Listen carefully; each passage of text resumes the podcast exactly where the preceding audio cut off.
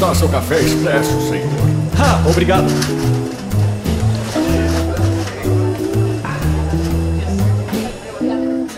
Café com Games.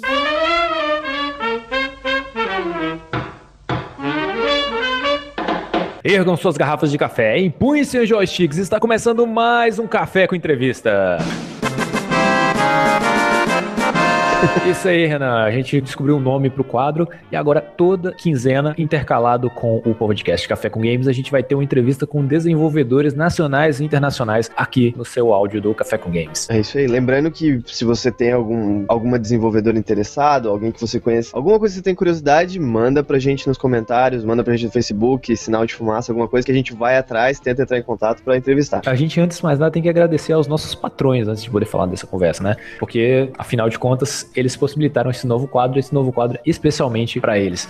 É, agradecer ao Victor Graça Noia, ao Carlos Anderson Marcha, ao Carlos Anderson Marshall PC, ao Gilberto Pereira Júnior, ao Wix. Fala direito o nome do seu amigo Wilkinson. É o Wilkinson. Wilkinson, ok. Aí, acertei uma vez agora. Ao Michael ou Michael Alves, ao Felipe Mota, ao André Luiz Albuzeta, a Alice Rabi, ao Jonas Barbosa, a Thaís Marques, Tereza Augusto, Dilson Andrade, Vitor Salvador Pisolato, Juliana Hernandes Baroni, Guilherme Bermeu e o Rodrigo Leite. É isso aí. Qu- Qual que é a nossa meta mesmo pra fazer o podcast toda semana mesmo? A gente tem que A gente chegar tá a falando, né? 110 dólares por mês para É poder voltar a fazer podcast semanal. E a partir do momento que os podcasts voltarem a ser semanais, esse quadro vai virar um extra, ou seja, vocês vão ter mais do que quatro podcasts por mês. Nossa, hein? Agora sim.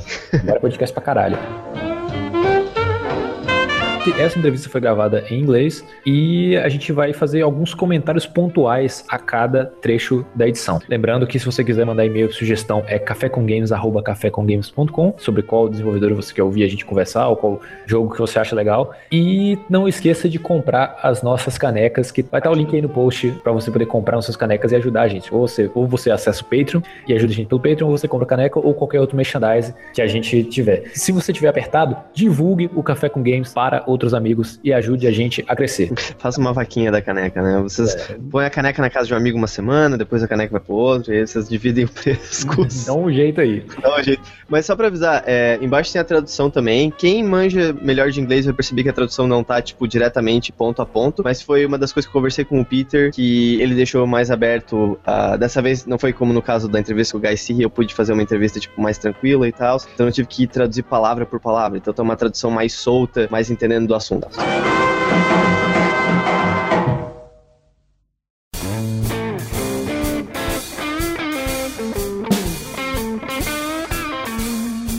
Prato principal.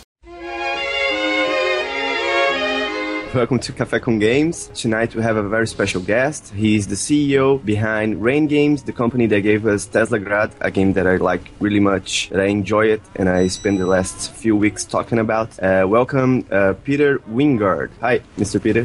Hello, Ron. It's very nice to be on on your show. So, did I pronounce it right? Wingard. Wingard, yeah, that was correct.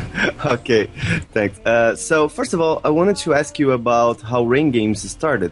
From what I read on your press kit, I saw that you guys working on a completely different game, and you stopped mid-production just to work on Tesla Grad. Is that right? And how did Um, this happen? That is correct. Uh, the first game that we started to make was Minute Mayhem. Uh, this is uh, there's many reasons for this. We were young uh, and new as a game company, and uh, uh, we uh, uh, weren't quite as experienced as we are uh, we are now. And we were starting to get together a better team and uh, uh, get a lot more experience with how production is done and what kind of games uh, uh, you can get uh, you can make. We started to build uh, the concept for Tesla Grad while we were making. Actually, we began fairly early while we were making Minimum to sort of have the side sketches for Tesla Grad in the background-. So at one team, one, point we found out now the team is way stronger than originally was. We also had some trouble getting uh, uh, any funding. There's some state funding in Norway for video game production, but they didn't like the Minimum idea either. So uh, what we did was that we created a new application for uh, the new game called Tesla Grad that had a lot stronger ideas uh, to begin with. We felt, and apparently they agreed with us because we managed to get the uh, funding for that. But that, me- that meant that we had to abandon our first project. But uh, I think it was for the best. And by the way, uh, now I see that Ollie is uh, probably able to join us as well.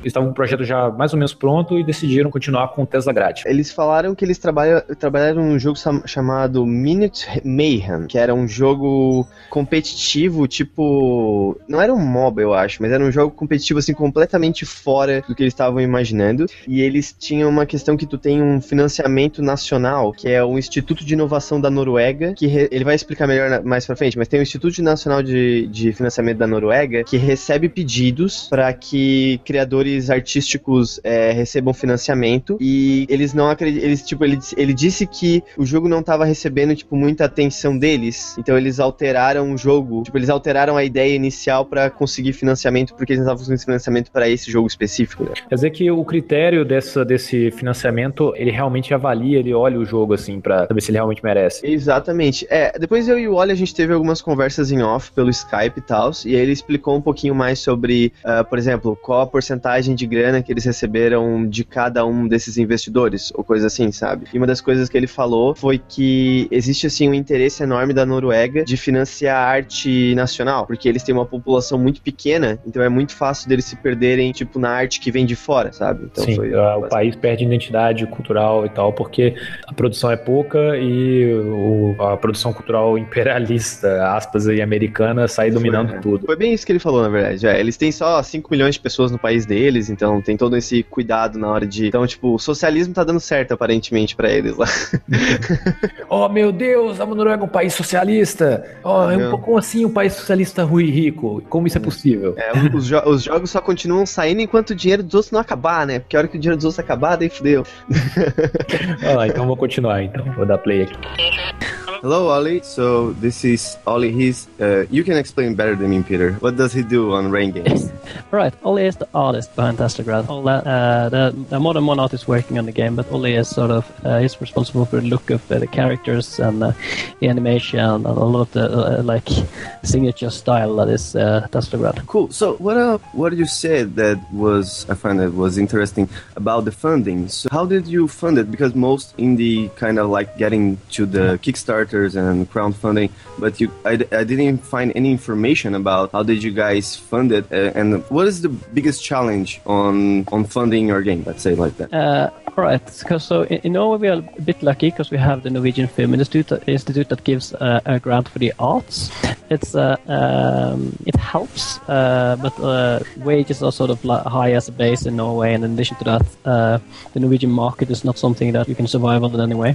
So we always we also have to get the video uh, any games that we make straight out into the nation- international market to succeed in English right away. So we also have our problems, but uh, the institute gives some funding. Now we we applied there several times before we actually got a yes, but in the end we managed to get some funding from them. In that, there is investment fund here in uh, uh, locally in the west of Norway that is set up to only invest in uh, in sort of uh, media. So there's also like sort of a, a, a a kind grant where you have to pay the money back, but uh, they don't take ownership of anything. They just uh, put some money in. They hope to get it back if the project project uh, works out. Um, uh, quite a few months not having any money at all, though. yeah, that, this is correct. We uh, did, I think, approximately two thirds of the work on Teslagrad at least unpaid or extremely underpaid. My God.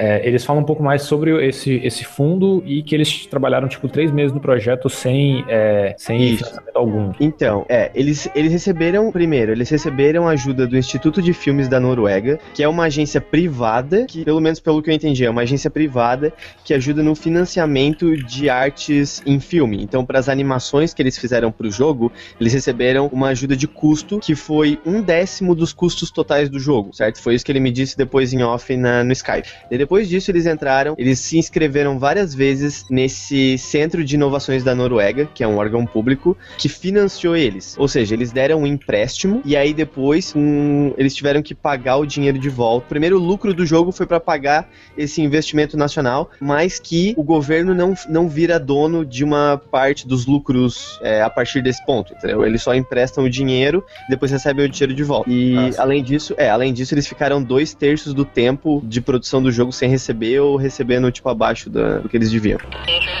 So, since you talk about uh, localization, something that I want to discuss was about the level design and the way that the environment communicates the plot visually. Was this planned like from the beginning, from the initial concept? Was that something that come up because of limitations? You know, and mix, yeah. uh, I'm sorry, just want to say that it's really, really good. Uh, that the the thing, uh, every single screen kind of tells a little bit about the plot and about the history of the entire thing. Thank you. Uh, it's a combination of many things. Uh, the the visual storytelling style. Uh, we knew, of course, that we had to make a version of the game at least in two languages. That is English and, and Norwegian. We ended up doing a lot more, but uh, that was like a core core problem we knew we were going to have. In addition to that, uh, I was very inspired by uh, some movies and a lot of comics that managed to do an entire comic or movie without any use of language at all. We, I had sort of seen a parallel to this in video games, but it had not, never been done uh, uh, fully full out. If, for example, in old games like Mega Man or Metroid, they have some text often in the beginning and a little bit at the end, but the most of the most of the environment and most of the game is told through what you see in the game itself. You get sort of the mood and the idea of what kind of place you're in. Uh, all of that is con- conveyed through the game itself. And also, when I was a small child, my English wasn't that strong, so I, I managed to get the story without actually reading the text in front as well. And I Yeah. thought, I thought if, if they managed to convey like the, the fantastic world or, or, uh, of Metroid, for example, to me without actually telling me anything, that is one should be able to build on that. It's the same with uh, with doing a good tutorial, right? If you're able to show someone how you use something instead of telling them, that's also better. So we, we knew from a, an early start we wanted to do this, both when it came to it came to teaching people how to use the different abilities in the game, sort of making them use the abilities uh, through how we build the levels, uh, and we wanted to do the storytelling uh, without having to say anything, using some of the principles that we used in these uh, uh, comics and were used in these uh, movies. And well, I had to build like a, a set of comic panels to explain sort of the key moments in the Testaga story, and I had to show people like every this page and this page what happens here, and if they couldn't understand what was going on, I had to redo the panels until I got like a story or a version of the story that came across clearly every time. And even then, I had to uh, go in and uh, simplify things uh, quite a bit afterwards and make things clear. Uh, uh, one of the reasons there's so much visual, visual storytelling in uh, Tesla Grow is uh, that uh, level building takes quite a lot longer than level decoration as well. So um, often uh, Peter uh, got stuck doing some bu- bureaucratic stuff, and I was left to decorate the level for quite some time before I had another level to decorate. So a lot of story things snuck in through that. It's like if you have a good and strong story for a, for a world that it contains more than what you're going to tell in a single game, then you have sort of a pool of things that you could be saying that to draw from. Now, I don't. I never feel that uh, a, a game designer should be forced to tell people everything that they know about their own world. It's actually much better if uh, you're able to keep a little bit of secrecy about some things, and and that you don't have feel like you have to tell them every, the name of all the places or, or everything that's going on, but just that you show the elements of what's going on in your world that are that feel at home in, in the story you're telling right now. Perhaps some of the other stuff can just be in the background. It doesn't really have to be explained, but just as part of a richer world. É onde geralmente o jogo brilha, assim, é dele conseguir contar uma história e te ensinar o gameplay sem falar uma palavra sequer. É, e economizou muita grana na hora de localizar o jogo, né? Porque eles só tiveram que mudar a linguagem do menu principal, Sim. basicamente. É incrível. Pra mim, o- os melhores jogos em termos de narrativa que eu joguei também tem uma narrativa feita sem palavra nenhuma, que são Ico, Shadow of the Colossus e Journey. É, São, não, é, é, o, é o melhor. Acho que só ia ser os exemplos que eu ia dar, na verdade. Sim, sim. É, e foi um negócio legal, tipo assim, que deu pra relacionar bastante o negócio que ele falou, tipo, ah, eu era da Noruega e eu era novo e eu não sabia inglês. Então, basicamente, é a mesma coisa que a gente, né? Então, tu Hum. começa jogando, tu, tu tem uma noção rasa do que que tá acontecendo e tu tem que meio que entendendo baseado na gameplay. Então, tipo, a ideia inteira de tu fazer o jogo baseado nessa linguagem visual é uma coisa que, tipo, acho que todo brasileiro meio que já teve isso em algum momento da vida, né? Então, Sim. eu achei bem interessante, assim. O level design foi a parte mais complicada. O Oli, que foi responsável pela parte da arte, ele teve que apenas decorar, assim, visualmente o cenário. Mas primeiro ele foi elaborado todo o, o design dele, de como que ele seria é, em termos de mecânica, por onde o personagem ia passar, para poder ensinar realmente o conceito de cada jogabilidade. Que o realmente o mais legal do Tesla Grade é que ele é um jogo como nos eu chamo do molde perfeito de Half-Life 2, que é a cada fase você é apresentado a um novo conceito de jogabilidade, a uma nova ferramenta e você vai progredindo aos poucos, o jogo nunca fica monótono e você sempre tem alguma coisa nova na jogabilidade. Chega uma hora que a jogabilidade muda completamente, a forma como você encara os desafios, até chegar no final, o jogo testar tudo aquilo que você aprendeu durante todo o, o processo, assim. É, a curva é a, De são dificuldade. a curva de dificuldade perfeita e a- a- o ritmo de variabilidade de jogabilidade perfeita. Como é. Eu acho que os dois melhores exemplos de jogos são assim: é o Half-Life 2 e o Batman Arkham Asylum. Ah, só. Puta, eu não joguei nenhum dos dois. Eu joguei só o Arkham City. Mas Não. é, eu tenho que jogar Half-Life 2, É, aliás. assim, é o, o Arkham City, ele é open world. É uma cidade, só que você entra em fases. Que a são cidade serve, sim, a se- fase serve mais como hub. O Arkham Asylum, ele funciona mais como um Metroidvania. Uhum. Sabe? Ele é o Metroidvania pra 3D perfeito. É, e não, só pra comentar, tem umas coisas até que eu reparei depois, porque a gente gravou alguns vídeos de Tesla Grade, eu gravei uns, uns vídeos aqui em casa, e uma das coisas que eu reparei é que, tipo assim, mais pra frente eles vão falar bastante sobre testes, que eles testaram muitas partes do jogo pra ver se, tava, se os jogadores estavam se trancando nessas partes, e uma das coisas que o Wally fez é que nas partes em que eles introduzem uma nova mecânica, ele literalmente desenhou um painel no fundo da tela que explica o que, que a mecânica faz, entendeu? Então, se o cara estiver preso numa parte que a progressão do, da- do jogo pede que tu use a nova mecânica, se ele parar um momento pra olhar pro fundo da tela, ele vai ver que tem um desenho literalmente explicando o que, que ele tem que fazer, sabe? Sim, sim, isso foi uma das primeiras coisas que eu percebi, assim, do jogo e demorei um pouco pra, ver e depois eu vi que ele, que ele entrega bem, assim, mas é, é- realmente é, é- é, tipo, é perfeito o game design.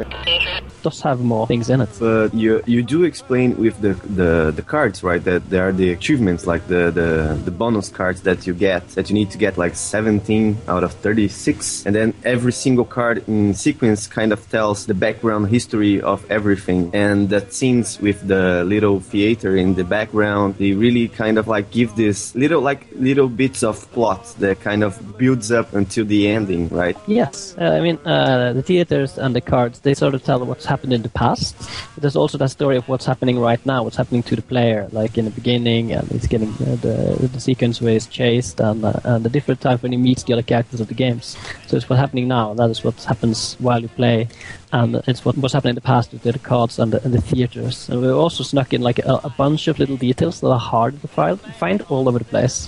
Uh, so uh, we know that some players uh, uh, don't play games for the story, and we wanted to have a strong English story uh, at the same time that it wasn't in the way. We're actually very happy to see that everyone we see play uh, Tesla Grad on YouTube, for example, or anywhere else when we when we test for, for ourselves, just they stop at the theater because the theater doesn't stop gameplay. It's like sort of a cutscene, but you can keep moving and it doesn't stop the character. You can just leave the room if you like. But everyone stops and watches it for the first time. I'm really happy to see that. Uh, yeah, it was like a, a really different experience. I would say it's like the most. I, I I really agree with you when she say is the show don't tell is much much better. That feeling of like being the hero of the story is kind of give me this feeling. The last time that I felt like that was playing Shadow of Colossus. That it, it is another game that really tells the story by the visual context, and it was really interesting to see the ending of this game. But since you talk about level design and you talk about uh, tutorials, something that I find interesting about Teslagrad, and it, it really shows that he's uh, inspired by these classical games like Mario and Mega Man, is the way that the entire gameplay is kind of like tutorial, right? You get a mechanic, like the first part you have running and jumping, then you have an entire tutorial about that, then you get uh, the next mechanic who is the glove, and then you have a- an entire like puzzle tutorial that gives you like what this can do, and then you have a boss. Then you go to the next mechanic, then you are tested on it, you learn it, then you have a boss. You know. Uh, so uh, how did you manage to work on the difficulty curve, and what was your inspiration on that manner? There are several games. difficulty- that do- oh, sorry. Oh, yeah, yeah, you can tell them about the difficulty here first. the difficulty curve is a little bit uneven. I'll uh, I'll admit that. Yeah, we we ha- we have managed to straighten it out a bit more than it was in the beginning, but there's a lot of testing that went into that because I don't always know what people will find difficult. Uh, I, I have some assumptions. Usually, uh, there are many good games who do this, uh, like constant tutorialing in, in a good way. Portal is a very good example for. Uh, but uh, what we uh, what I, I like to do is like do something really basic and elementary first, and then add elements to it every time, and sort of build up to something that is incredibly complex. Now, usually, when, it, then you can do this with one ability, then you get a second, you can build first the complexity within that second one alone, and then you can sort of, if you have a good, set of abilities, they can also be combined in different ways, so that you you get the opportunity to uh, to show off a series of different uh, uh, ways that you can uh, make the uh, the player use the the different uh, elements together. In, in addition to that, it's very hard sometimes to, to understand when, when the players can't follow a logical step that they just have to test.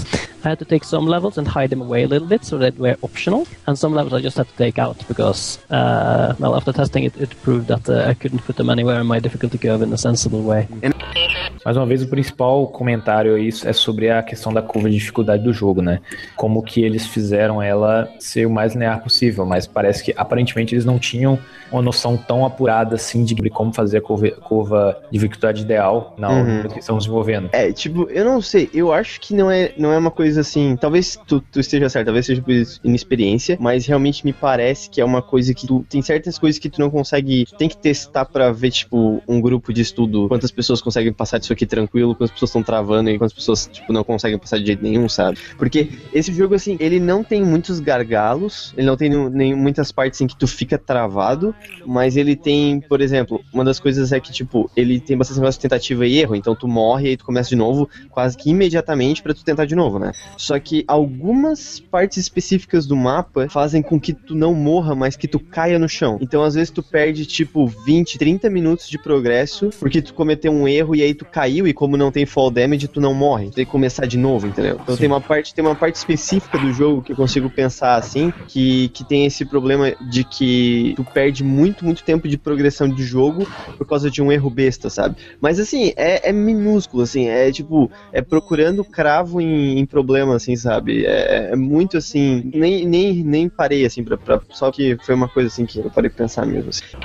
About uh, since you were talking, I, I won't spoil, but I think that the the last boss kind of gives this goofy visual. He's he's not like the the for for instance, he's not as hard as the boss before, but he's also on the on the plot because there, uh, Tesla Grad has so much ab- uh, talks so much about uh, knowledge against brute force, and something that I thought about the last boss is that he's not actually the the the, the real evil there. It's kind of like it's controlling him, right? I won't spoil, but it, it- it's kind of he's being controlled by this power that he has that he thinks is in control, but actually is controlling him. And was that like something that you guys wanted to show that like the last boss is not the hardest boss because he's not actually the enemy. The enemy is the the the power or the the the, the will to to prevail against other people, kind of like that. I don't know. I, I kind of felt like this way.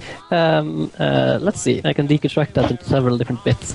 Uh, for one, uh, the difficulty is not entirely intentional because uh, people uh, uh, we, we know that a lot of people struggle with the second second last boss, but some others just don't for some reason, and they find the last boss, boss to be harder. But about yeah, that, that he is not entirely in control. We are going to revisit this in all in all probability because we're making another game in the, in the universe of of Teslagrad.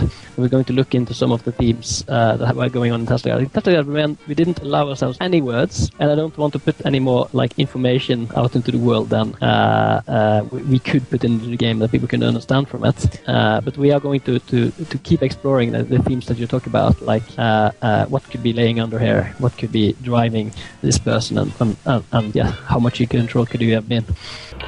É, o penúltimo boss é, tipo, muito, muito difícil. E ele tem uma mecânica que, que é, tipo, desgraçada, assim. Na verdade, assim, ó, eu, a minha playthrough demorou. Acho que eu demorei 8 horas. E eu demorei 2 horas só pra matar o penúltimo boss. Então, tipo, foi uma parada de tentativa e erro, assim, que demorou. Eu tive que decorar cada parte, assim. Mas é, fa- falando sobre a temática e tal, e, tipo, pareceu que eu tava viajando, que eu tava, tipo, interpretando demais, assim.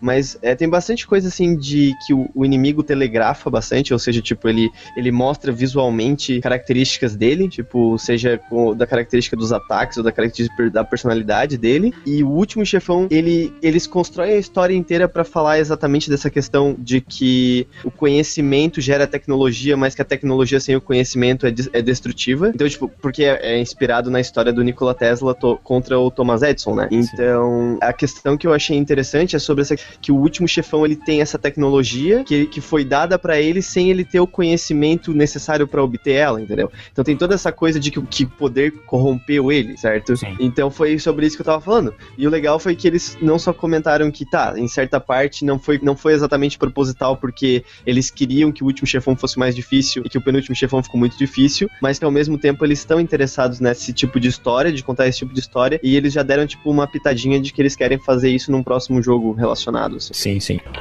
Since Oli is here, I wanted to talk about uh, the animation that I find it's really more like uh, concerned with the precision of the platforming, of the movement. Like uh, the character has, I think, I, I, I'm not sure, but the character has more uh, animations to each. Uh, he has more more frames of animation in each uh, running and jumping, like much much more as a classical game like Mega Man or other stuff. Oh, yeah. But was a concern? Did you guys like uh, work it with this like from the the gecko or were something that you already wanted to do and just work it out fine? Like Um, uh, the animation, um, we kind of decided to limit the frame count a little bit uh, so that we uh, would be able to um, jump from pose to pose easier. Because um, if you have like effective transitions between uh, poses, then you can uh, trigger uh, moves in a more uh, uh, gameplay fluid way. I'm, I'm There's not also- sure if that uh, we Yeah. have, a- have, like, have a Um, uh, it's also when when uh, uh, when you don't have like a pixelated character. When uh, when res- resolution comes it goes up, you have to do a lot more frames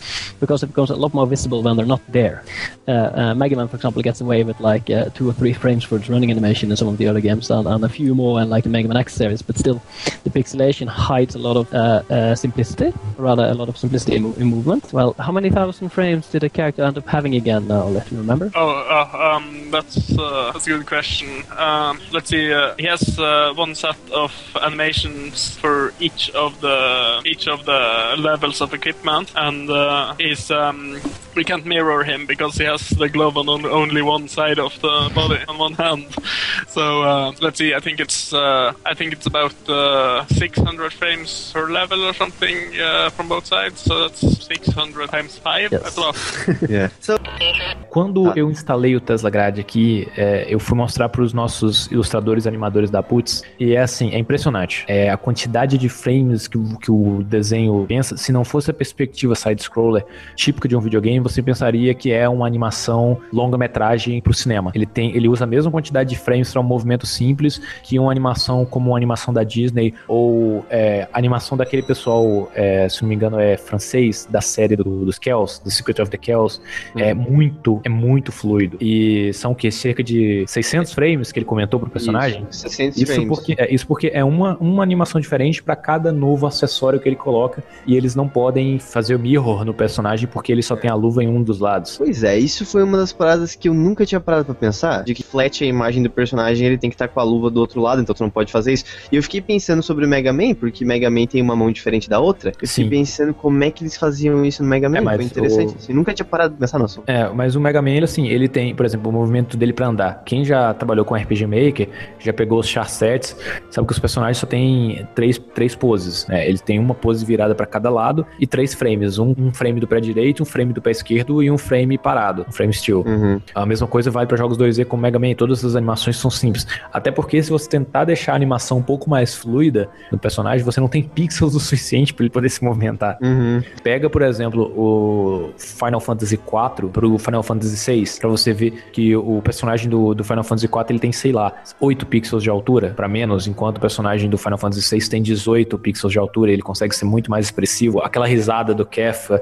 Então, e à medida que você vai deixando mais complexo, você vai tendo mais opções. No caso do Tesla Grade, eles poderiam até ter feito menos, mas eles fizeram de uma forma exagerada a quantidade de frames para pro personagem. É exagerada. É, mas é, e é interessante. E foi uma das coisas que tu percebe na hora que tem mais frames do que o normal, é a forma como ele agarra os cantos de borda de plataforma. Sim, sim. Porque tipo, dá pra ver certinho ali. Porque isso, isso é uma coisa que a gente tá tão acostumado com videogame que a gente nem para mais pra pensar. Mas quando tu vê a animação dele subindo na plataforma, geralmente a maioria dos, dos personagens em 2D ele simplesmente tem uma animação de subida e uma que ele já tá em pé. Então tu só, ele só se teletransporta pra cima. E no Tesla Grade, tipo, ver o movimento dele subindo é uma parada que eu fiquei tipo, nossa, isso é estranho. Deu, ah, é porque realmente tem uma animação dele subindo, não é? Tipo, Thank you guys. Uh, my last question would be, what are your, your plans for the future? So you're you're talking about making another kind of Tesla grad spin-off. Yeah, this is uh, uh, correct. We're working on a new game. It's very different uh, from a Tesla grade. It's not a platform platformer one,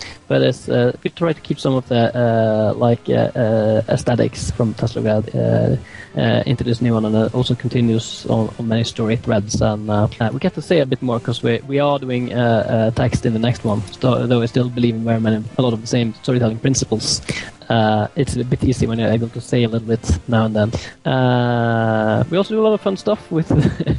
uh, um, I told you before the interview. Even, uh, we are doing uh, a crossover with uh, a game called IndyCars now. They just announced uh, that they are doing a, a Tastrograd level in a very like um, uh, first Mario Kart sort of on Super NES sort of style. I just love to see what they did with uh, um, with our uh, visuals and uh, our character even if you can play in that game. That's Uh, super indie cards. Yes, sorry. Um, so yeah, we are doing something. Uh, we are not going to announce the game entirely for a while yet, uh, but in about half a year you should hear some uh, something more about it. And uh, uh, in the meantime, there is uh, stuff like the Super IndyCar and the fact that we are still also working. We're working on our uh, version for the Vita that will be out this fall, hopefully. I'm actually making a Vita build right now. Um, and the Xbox uh, One as well.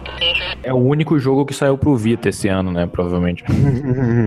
tá, mas beleza. Tu quer falar sobre Não. o, né, o que eles Não, estão fazendo tá, tá de boa. Ah, tá. Porque tem esse negócio desse Super IndyCart que eu dei uma pesquisada e eu descobri que é uma plataforma, é um tipo, é uma plataforma de jogo que nasceu no Uia. E aí eles, eles basicamente estão indo de indie developer em indie developer, pedindo permissão pra usar a, a propriedade intelectual deles pra, pra, tipo, divulgar o jogo deles. Então eu acho que eles têm uma, eles têm um- uma fase, um personagem do Hotline Miami, eu acho que eles têm do Tesla Grade, mais um monte de coisa, mas tudo bem. Se quiser a gente passa adiante, vai direto pra próxima pergunta do board tal.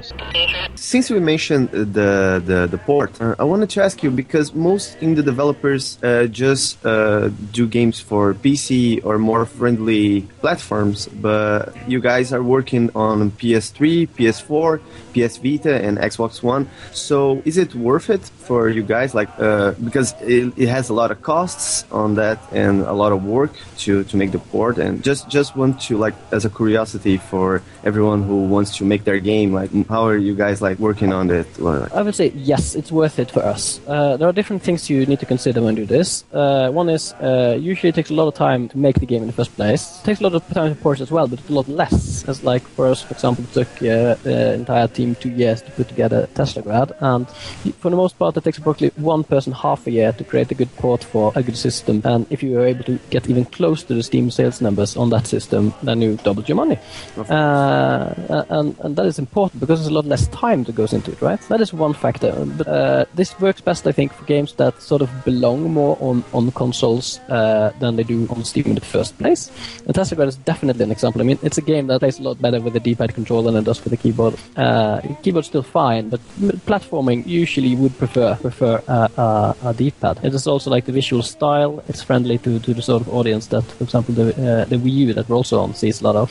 So if, if you're that kind of game, we're not sort of like a core Steam game really, then it's definitely worth it to do this. But of course, working with these big companies, it's sometimes a bit clunky. It can take a lot of time. It can be frustrating, and it's not the funnest work you'll ever do. so both technically hard, and there is a lot of bureaucracy. But uh, they are generally interested in getting titles, uh, especially good titles, onto their platforms. Uh, It's a they're lot hel- helpful easier enough. now. Oh, sorry. Yeah, yeah. Uh, it, u- apparently, it used to be a lot harder. So. Oh, I see. Oh no, thank you so much for this. It's, it's actually good to hear like indie development talking about that. And thank you so much, guys, to be here. Yeah, that was my final question. Do you have any announcement or anything? Uh, actually, you already did, right? But uh, Yeah, yeah. So thank you again so much to be here, and see you next time. Yeah, thank you. Nice Thank talking to you. you. Nice talking to you, Ali. Bye. Eles comentaram uma coisa que a gente falou naquele podcast sobre Indie vs AAA, que hoje tá muito mais fácil e que as plataformas estão até incentivando que você desenvolva para elas porque a biblioteca tá pequena. É, então, assim, aí você atinge um público completamente diferente. É só você ir para bater qualquer papo com essas, essas- esses fóruns de internet de briguinha console versus PC Master Race, que tem muita gente que quer a simplicidade do console, é clicar e jogar e tal, ficar na sala. E essa galera não tá querendo só jogo AAA, eles querem realmente jogos bons, independente do, do tamanho do suporte ou como eles venham. Uhum. Uma das coisas que ele comentou ali que eu achei interessante foi que ele falou que ele acha que o Tesla Grade roda muito melhor com o controle e que, por exemplo, ele acha que a estética do jogo funciona muito mais com o grupo demográfico do Wii U do que, por exemplo, da Steam. Ele acha que o pessoal tipo, do PC Gaming não vai estar tão interessado num jogo com, uma, com um visual mais artístico como coisa. Eu não sei se eu concordo com isso. E uma das coisas que eles que eu, que eu vi no fórum deles é que eles estão tendo vários problemas com o port pro Vita, por exemplo. É, outra coisa que ele me falou no, por Skype foi que a versão para Xbox One, eles precisaram criar fases extras exclusivas pro Xbox One, porque uma das cláusulas de contrato da Microsoft é que quando tu vai lançar o teu jogo na plataforma deles, tu é obrigado a gerar co- conteúdo exclusivo para aquela plataforma.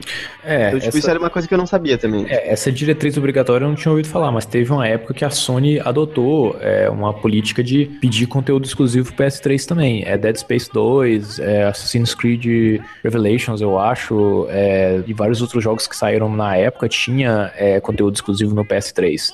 Isso é, é, isso é bem comum, assim. Mas eu creio que se for pra falar de, de um público que tem uma puta sensação com o jogo indie, que se importa pra caralho com a direção de arte, eu diria que é o público da Sony. Da Sony? É, eu não sei. Sei. Eu, eu ainda apostaria pega- na Steam, cara. Pega os títulos que são exclusivos pro, pro PS4. Você pega Journey, por exemplo, Unfinished Swarm. É, são, assim, são os jogos mais artísticos que já, já apareceu, sabe? Uhum. É, É. não, é, pode ser, é verdade. É, mas assim, uma das coisas que ele até deu exemplo, por exemplo, de outra coisa que, por exemplo, é, o Shovel Knight teve que fazer aquele negócio com o Battletoads lá. Aham. Então ele, ele comentou que é, foi por causa desse negócio da, do Xbox, que o Xbox Ah. agora tá pedindo que tu gere conteúdo exclusivo pra plataforma deles. Então ele tá tendo que retrabalhar no Tesla Grade e tendo que fazer tipo um challenge mode, que vai ter tipo mais fases, entendeu? Pra versão de Xbox One do Tesla Grade. Eu achei interessante, eu, eu nunca tinha, não, não sabia disso assim, mas foi... Cara, mas assim, e pra ver que, que é, vale a pena, né? Eles querem desenvolver pra, pra plataforma. O PC, obviamente, é a plataforma mais fácil, mas a partir do momento que você começa a se, le- a se levar a sério, você parte pros consoles ainda. Ainda tem essa cultura de.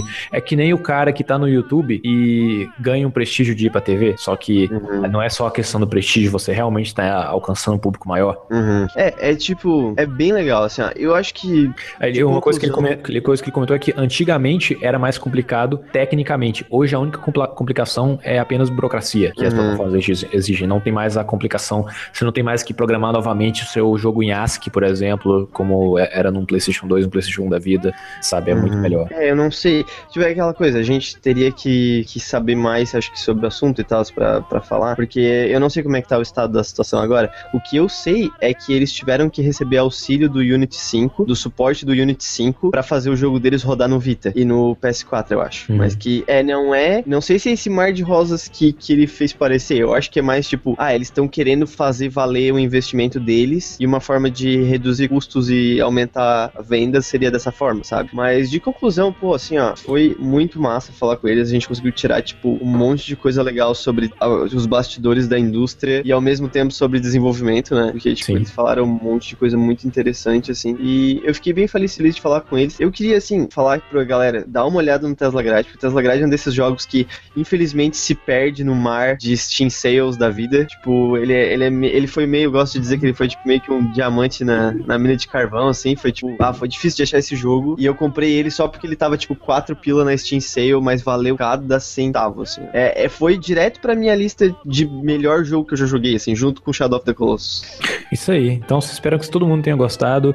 E até nosso próximo Café com Entrevista. Beleza, falou, tchau, tchau. Ótimo. You better send for the mighty one.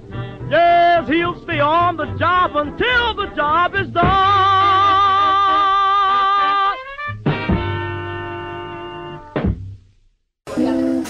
Café com Games.